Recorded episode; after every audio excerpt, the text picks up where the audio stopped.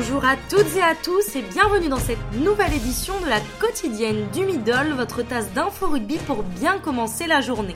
Au menu de ce mercredi 22 janvier, l'aventure continue pour Burgo à Vannes. Altrad confirme l'arrivée de PSA à Montpellier.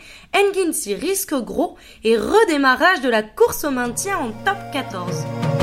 Commençons tout de suite avec la prolongation de Kevin Burgo à Vannes jusqu'en juin 2021.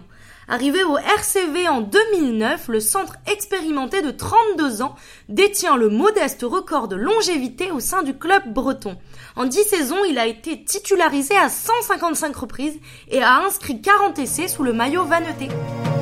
Évoquer un nombre incalculable de fois, c'est désormais officiel. Philippe Saint-André arrive à Montpellier. L'information a été confirmée par le président du MHR, Moed Altrad, dans l'hebdomadaire satirique La Glorieuse. L'ancien sélectionneur du 15 de France entre 2012 et 2015 remplacera donc Verne Cotter en tant que directeur du rugby. La question est désormais de savoir où sera repositionné le néo-zélandais, ancien mentor de Clermont et du 15 du Chardon, sous contrat jusqu'à la fin de la saison. Poursuivons avec le deuxième ligne de Castres, Hans Enkinsey, qui est suspecté d'avoir commis non pas une mais deux fourchettes face à Worcester le week-end dernier. Deux actes de jeu touchant la zone oculaire de deux adversaires qui pourraient lui valoir une suspension de 52 longues semaines. En attente du verdict final, cela pourrait être un sacré coup dur pour le Castres olympique. Mais aujourd'hui, focus sur le top 14 qui reprend ses droits ce week-end. Commençons avec un point classement à mi-saison. Alors que tout chose pour l'UBB, le Loup et le RCT, les places sont chères derrière le trio de tête. Les deux derniers finalistes de la saison passée, Toulouse et Clermont, respectivement 7e et 8e, ne sont toujours pas dans les 6.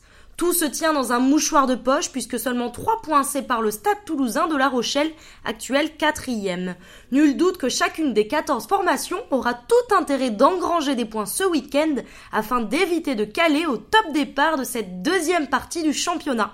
En deuxième partie de tableau, c'est tout aussi serré entre Brive 9e suivi de Pau, Bayonne, Castres, le Stade français et Agen dernier avec 18 points.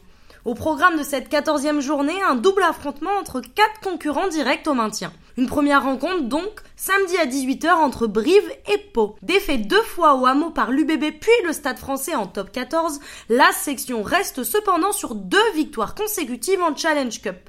À voir si les Palois parviendront à poursuivre cette série afin de rééquilibrer leur bilan, eux qui totalisent 8 défaites pour 5 victoires. Tout comme les Verts et Blancs, Brive reste sur deux défaites en championnat et avec un succès 33 à 29 obtenu la semaine passée face au Stade français en challenge, les Brivistes ont de quoi se rassurer à l'approche de cette réception au Stade Amédée Domenech pour la suite des aventures du top 14. Les promus bayonnais ont donné rendez-vous aux Agenais dimanche à 12h30 et non pas pour partager un repas dominical, mais pour un duel de la plus haute importance pour les deux formations qui n'ont plus gagné en championnat depuis 5 matchs.